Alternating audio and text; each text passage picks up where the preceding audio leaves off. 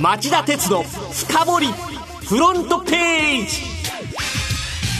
皆さんこんにちは。番組アンカー経済ジャーナリスト町田鉄です。皆さんこんにちは。番組アシスタントの杉浦舞です。町田さんは先週土曜日から中国に行かれていたそうですね。はいどんな取材をされてたんですか？あの上海で明日から一般開放される上海モーターショーの報道陣向けプレスデーの取材に行ってました。お取材はどうでしたか？あの上海の街がですね、ええ、15年前に初めて行った時と違ってあのもうものすごく様変わりで近代化されちゃっててこの間に中国の GDP がドル換算であの7倍以上になったってことを改めて実感させられました。でモーターショーの方はですねこの後5時35分からの町田鉄の深掘りでしっかりリポートさせてほしいと思います。わかりました。さてこの後は町田さんが選んだ1週間の政治経済ニュースを10位からカウントダウンで紹介していきます。町田鉄の深掘りフロントページ。はい、えー、まずは今週10位のニュースからです。業績悪化のリクシルで牛尾田氏が取締役会長 CEO の辞任を発表前の社長兼 CEO 最高経営責任者で現在取締役の瀬戸金也氏が現会長兼 CEO の牛尾田洋一郎氏の退任を求める異例の株主提案を提出して揺れているリクシルグループの牛尾田会長は木曜記者会見を行い取締役を5月20日付で CEO など残りのすべての役職を6月で辞任すると表明しました。またリクシルグループは同じ日15億円の最終黒字を見込んでいた2019年3月期の最終損益が一転して530億円の赤字になったと発表。売却に失敗したイタリアの建材子会社の減損損失の計上が業績悪化の主な要因としています。普通はこういう辞任した時ですね、業績悪化の責任を取って辞任するっていうもんなんですが、この牛尾田さんは巨額損失の責任は瀬戸市にあるが、彼を招いた責任を痛感しているって説明してんですね。変な言い方なんですよ。はい、で、あの問題のイタリアの子会社なんですけど、ここは牛尾田さんが主導して2011年におよそ600億円で買収した会社なんですね。で、2016年にこれはダメだっていうんで、社長に就任したその瀬戸さんが、あの、この会社の中国企業への売却を決めてたんですが、えー、米中貿易摩擦の影響で、アメリカの役所からストップがかかって暗礁に乗り上げちゃったんですね。はい、で、こういう経緯を踏まえれば、その巨額損失の責任は瀬戸市だなんて言えるのは、言えるわけがないと思うんだけども、あの、でも、あの、石田さん経営にも未練たっぷりで、あの、定時株主総会で、えー、息のかかった取締役候補を推す人事案を会社に提案させかねない。で、また、瀬戸さんとの、えー、対立が激化する可能性も残っているという、こういう感じのようですね。続いて、9位のニュースは。アマゾン、地場企業の壁厚く、中国向けネット通販撤退へ。アメリカのアマゾン・ドット・コム社は木曜、中国製の商品を中国で販売するネット通販事業から撤退すると発表しました。中国は巨大なネット小売市場を抱えているもののアリババ集団など地場企業との競争は簡単ではなく中国における外国企業による市場開拓の難しさが改めて浮き彫りとなった格好です中国の国内市場、ネット市場のあのシェアなんですけど、アリババなど大手2社が8割ぐらい握ってまして、アマゾンは1%ぐらいしかなかったっていうんですね。で、えー一応だから国内、国内は撤退するんですけども、国をまたぐネット通販の越境 EC の方は残す。あとクラウド事業も、え中国で継続するということのようです。では、8位のニュースは？携帯料金引き下げ法案が衆議院特別委員会で可決。電気通信事業法の改正案が木曜午後の衆議院総務委員会で可決され今の国会中に成立する見通しとなりました通信料金とスマートフォンなどの端末代金の分離を携帯会社に義務付け通信料の高止まりを改善する狙いがありますあの、法整備に先行してですね、NTT ドコモがすでに携帯電話の通信料金を6月から最大4割引き下げる新プランを発表してます。はい、なので今後は KDDI とか、S えー、ソフトバンクが追随するのかという点が、えー、ポイントになってきます。では7位のニュースはこれです。アメリカ連邦通信委員会がチャイナモバイルの国際通信参入申請を却下へ。アメリカの FCC 連邦通信委員会のパイ委員長は水曜、中国の国有通信最大手チャイナモバイルのアメリカと外国をつなぐ国際電話サービスへの参入希望を拒否する考えを明らかにしました安全保障上のリスクが大きいと判断したことを理由にしており改めて通信分野の米中対立の根深さを浮き彫りにした格好です。FCC の機関決定っていうのは、あの、公開理事会の投票でやるので、これは今回5月9日っていうことなんですけども、事前にここまで委員長が厳しいトーンの声明出すのは極めて異例なんで、他の理事も委員長を支持する可能性が高いと見られているようです。で、一方で、日本政府は木曜日、情報通信や電力など14分野の重要インフラ事業者らのサイバー防衛指針の改定案改定案をまとめたんですが、中国の通信機器大手ファーウェイ製品などを名指しで排除するような表現は盛り込みませんでした。なので、自主判断を迫られる、えー、インフラ事業者から恨み節が聞こえてきそうな感じです。続いて6位のニュースはブレーキなどの検査不正国交省が鈴木本社に立ち入り検査。自動車メーカーの鈴木がブレーキなど安全性能に関わる検査でも不正を行っていたことを受け国土交通省は今朝浜松市の本社に立ち入り検査に入りました。経営陣からも話を聞き再発防止策の実施状況を確認することにしています。鈴木の今回のケースは1回の届け出としては過去最多の202万台のリコールを、えー、昨日届け出る事態になっており、経営の影響が非常に心配されています。あと、不祥事といえば、木曜にヤマトホールディングスが給与未払いに端を発する自社の働き方改革で失った大内価格が戻らず、2019年3月期の連結純利益が従来予想を120億円下回ったという発表をした例もありました。あってはならないことは根絶してほしいものです。それでは5位のニュースは。本杯のテリー・ゴー会長が台湾の総統選への出馬を表明。EMS 電子機器の受託製造サービスの世界最大手でシャープを傘下に収める台湾の本廃精密工業のテリー・ゴー会長は水曜台北市内の国民党本部で開かれた式典で挨拶し来年1月の台湾の総統選に出馬する意向を正式に表明しました。あの、国民党内では、テリーさんが最有力だっていう見方も出てるみたいですね。えー、で、当選すれば、その、テリーさんは、本杯のトップを退く必要があるんで、えー、経営が大丈夫かって懸念する声があるにはあるんですけど、一方で、テリーさんって言えば、米中双方に猛烈な積極投資をやって、米中両国のトップと良好な関係を保ってきてます。そういう意味では、両大国の間をうまく泳ぐ相当になる可能性がありそうですよね。続いて、第4位のニュースは。ロシア疑惑、トランプ氏が勝利宣言も疑惑は払拭されず。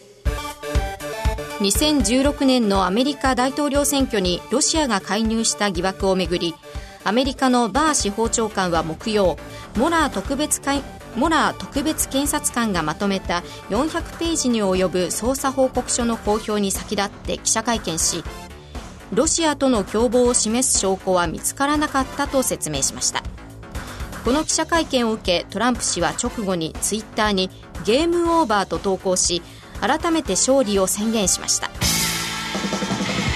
ところが付属文書を含めて450ページに及ぶ報告書は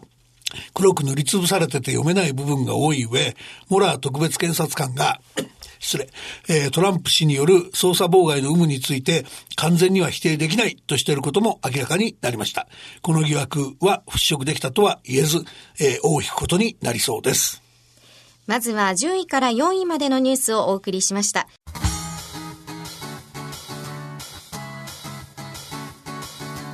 町田鉄の深掘りフロントページ。はいそれでは第3位のニュースはこれです。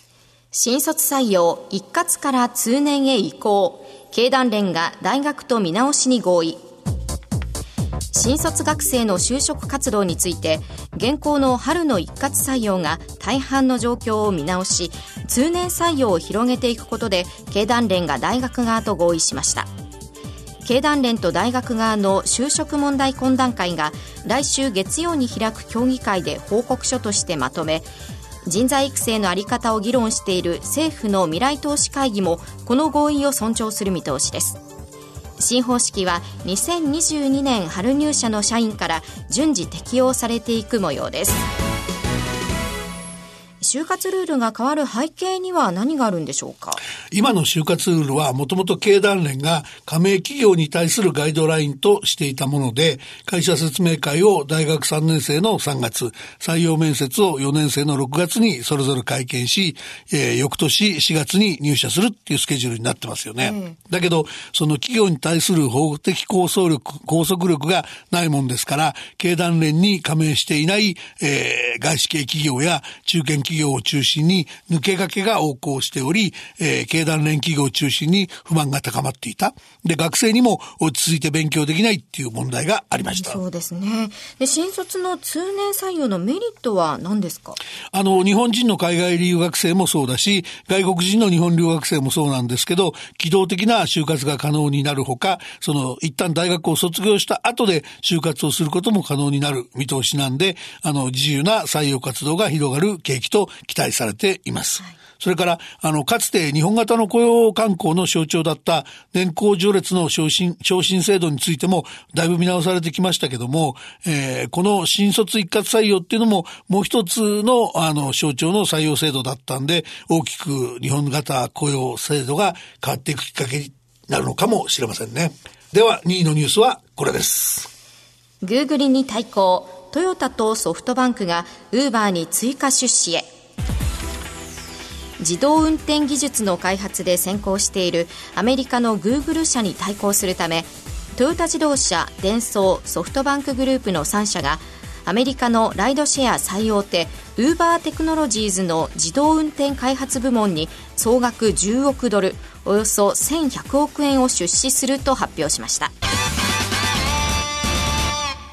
この追加支援ですが、うまくいくんでしょうか？うん、まあ、あの、経緯から言いますとね、はい、トヨタは去年8月にウーバーに500円、500億円余りを出資していて、自動運転技術を使った車両の共同開発を進めています。で、今回のファンド経由の出資で、その関係をさらに強化したい考えだっていうんですね。はい、だけど、その気になるのは、ウーバー本体の業績が足を引っ張らないかってことですよね。うん、あの、ウーバーは5月に上場控えてるんですけど、先週半ばにアメリカの SEC 証券取引委員会に提出した上場関係書類から、あの、4つ危なっかしいことが分かってるんですね。で、1つは売上高の成長力が急速に落ちてること。2つ目は、あの、8四半期連続で営業赤字を計上していて、黒字化のめどが立ってないこと。で、3つ目は2016年の顧客情報流出事件をめぐって、未だにアメリカの司法当局の捜査が続いてるってこと。で、4つ目は、独立した業務委託先だってしてるドライバーたちから雇用関係を認めるよう求められる訴訟がいっぱい起こされていること。なんかなんですね。うん、で、あの、そういうことが明らかになった結果、その IPO、新規株式公開時の想定時価総額が最大で1000億ドル、まあおよそ11兆円と当初の予想を2割ぐらい下回りそうだって言ってるんですよ。あの、ウーバー自体が資金が取れなくて、その本体の経営が行き詰まってくるようだと、自動運転技術開発のために投資した資金が流用されかねないっていう問題が残りますよね。今のお話を伺うと、このまま進めて大丈夫なんでしょうか？あの、途中経過っていうか、交渉段階の報道でですね、はい、あの、ウーバー本体から自動運転技術開発本を切り離すことが、あの、投資の条件だとされていました。なので、それがどれだけその実行あるものに、えー、担保されたが、されたかがポイントになってるんだと思います。まあ今のところ詳細はわかりませんけども、その詳細の続報を注意深く見守る必要があるっていう理解でいいんじゃないでしょうか。それでは今週1位のニュースはこれです。日米貿易交渉、農産品関税下げめぐり、TPP 水準で一致。日米両政府が火曜午後日本時間水曜午前に開いた閣僚級の貿易交渉で日本の農産品の関税引き下げは TPP 環太平洋経済連携協定で認めた水準を限度とすることで大筋一致しましたアメリカ政府内には TPP を上回る水準を求める声がありましたが早期の関税下げを優先するものです。今後は6月の日米首脳会談に向けて具体案の協議を加速する模様です。今回開かれた閣僚級の貿易交渉とはどういったものなんでしょうか？あの、日米両政府は去年9月の首脳会談で貿易協定の交渉入りに合意しています。で、今回の茂木経済財政再生大臣と、えー、ライトハイザーアメリカ通商代表部代表による閣僚級協議はそのキックオフだったんですね。うん、ただ、そのアメリカを除く11カ国による TPP11 や日欧 EPA の相次ぐ発行によってアメリカ産の農産物日本向けの農産物の輸出競争力が極端に落ちてるんですね。それで、その、トランプ大統領の支持層であるラストベルトの農民たちが廃業の危機に瀕してるっていうのは、これまで番組でも何度か紹介してきた通りですよね。うん、なので、まあ、アメリカも欲張らないで早く合意しなきゃいかんっていうふうに考えたみたいですね。うん、で、今後はどうなっていくと町田さんはお考えですか？日米間では4月の26、27に安倍総理が訪米しますし、はい、逆にトランプ大統領が5月25から28と6月下旬に立て続けて、立て続けに来日する予定なんですよ。なのでその最後の6月には決着させたいっていうのが両国の思いだって言われてますね。はい、ただ、あの、アメリカ側は、その、そうは言っても根強い対日赤字削減要求っていうのはあるので、あの、自動車の輸出終了規制って、まあ、管理貿易みたいな話とか、シェールガスとか兵器みたいな日本政府による買い付けとか、結構そういう癖玉が出てくる可能性はありますよね。以上、町田さんが選んだ10のニュースをカウントダウンで紹介してきました。さて、この後5時35分からの町田鉄道深掘りは、オープニングでも紹介しましたように、これで日本車も戦える体制になったのか、町田鉄の上海モーターショー現地取材メモと題してお送りします。まあ日本勢頑張ってる部分もあるんです。足りるかどうかは聞いてのお楽しみということで詳しくお聞きしたいと思います。それではこの後5時35分からの町田鉄の深掘りで再びお耳にかかりましょう。さようなら